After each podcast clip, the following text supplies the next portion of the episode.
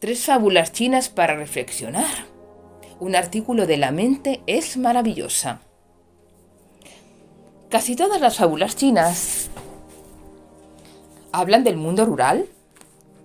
Se refieren a la vida campesina y a valores como el trabajo, la humildad y el respeto. Buena parte de ellas toman como punto de partida a los reyes, a los sabios y a los hombres comunes. Pese a la antigüedad de esas historias, la mayoría de ellas tienen una enseñanza que puede aplicarse al mundo de hoy. Un hallazgo sorprendente. La primera de esas fábulas chinas cuentan que había una vez un hombre muy trabajador en una aldea de campesinos. Tenía unas tierras fértiles, pero estaba limitado por un grave problema. No tenía agua pues no contaba con un pozo. El agua se encontraba muy lejos de su territorio, lo que significaba grandes dificultades para él. Cada noche tenía que caminar más de tres kilómetros para llegar al pozo más cercano. Volvía muy tarde, con vasijas llenas de agua, para poder cubrir sus necesidades básicas y alimentar la tierra. Pero era demasiado agotador y encima, los vecinos tampoco es que le ayudasen demasiado. El hombre se hartó de esta situación y decidió cavar un pozo por sí mismo. Era un trabajo demasiado arduo para una sola persona, pero no tenía alternativa.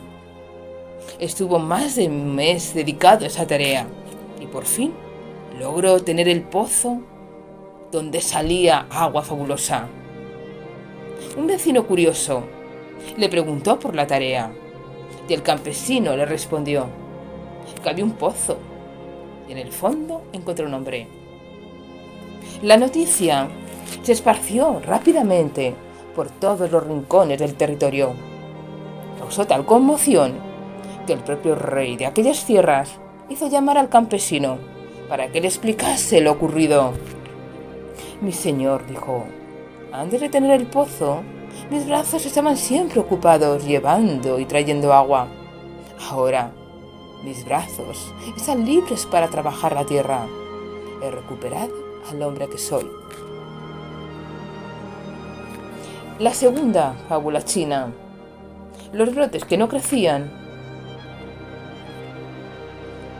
Había una pequeña aldea en un lugar muy remoto de la tierra, donde vivía un hombre algo codicioso con su familia en relativa armonía. Era próspero en sus cosechas, aunque nunca estaba conforme con lo que obtenía. En cierta ocasión, sembró el terreno con un particular esmero. Quería obtener la mejor cosecha de una semilla especial de trigo que había traído de tierras lejanas. Le habían dicho que era un trigo de mayor calidad, con espigas más gordas y de un sabor estupendo. Por eso, el hombre ocupó todas sus tierras con ese cultivo y comenzó a hacer planes para el futuro. Tendría muchas ganancias y quién sabe, también podría comprar más tierras y vivir con mayores lujos. Sin embargo, las semanas pasaban y las semillas apenas habían florecido. Había unos cuantos brotes, pese a los crudados, crecían muy lentamente. El hombre Empezó a desesperarse. No podía aguantar más. Entonces decidió hacer algo. Fue talando las pequeñas plantas que estaban naciendo, pensando que así les ayudaría a crecer.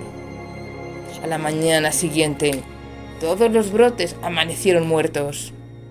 El hombre había pasado por alto de que se trataba una semilla muy especial, pero que necesitaba un tiempo mayor para crecer se dio cuenta de que todo tiene su tiempo y que alterar los procesos de la naturaleza solo conducen al fracaso. Y la tercera, el príncipe las palomas. Hay una vez un reino en el que habitaba un príncipe muy noble y muy sabio. Todos amaban al príncipe porque tenían leyes justas y les ayudaban a que prosperasen. En aquel lugar había un ritual muy particular. Cada vez que era año nuevo, los campesinos obsequiaban con palomas al príncipe. Por esas fechas pasó por allí un forastero. El extranjero sintió curiosidad por el extraño ritual. Presenció cómo llevaban gente de todas partes con palomas para el príncipe. Se quedó allí un rato, pues le intrigaba saber qué hacía el soberano con esos regalos tan particulares. Presenció el momento en que el príncipe reunió a todas las palomas en una jaula y luego las liberó. Los presentes aplaudían y hacían ¿Venías? Sin embargo, en aquella ocasión un anciano se abrió paso entre la multitud y respetuosamente pidió permiso para hablar. El príncipe lo escuchó con atención. El anciano le preguntó que cuántas palomas había logrado reunir. El príncipe señaló que unas doscientas. El anciano replicó, para traerte esas doscientas palomas, los hombres salieron de cacería y mataron unas seiscientas. ¿Qué mérito tiene ahora que tú liberes a las que quedaron vivas? El príncipe comprendió su error y prohibió el ritual. El forastero se llevó una gran lección de aquellas tierras.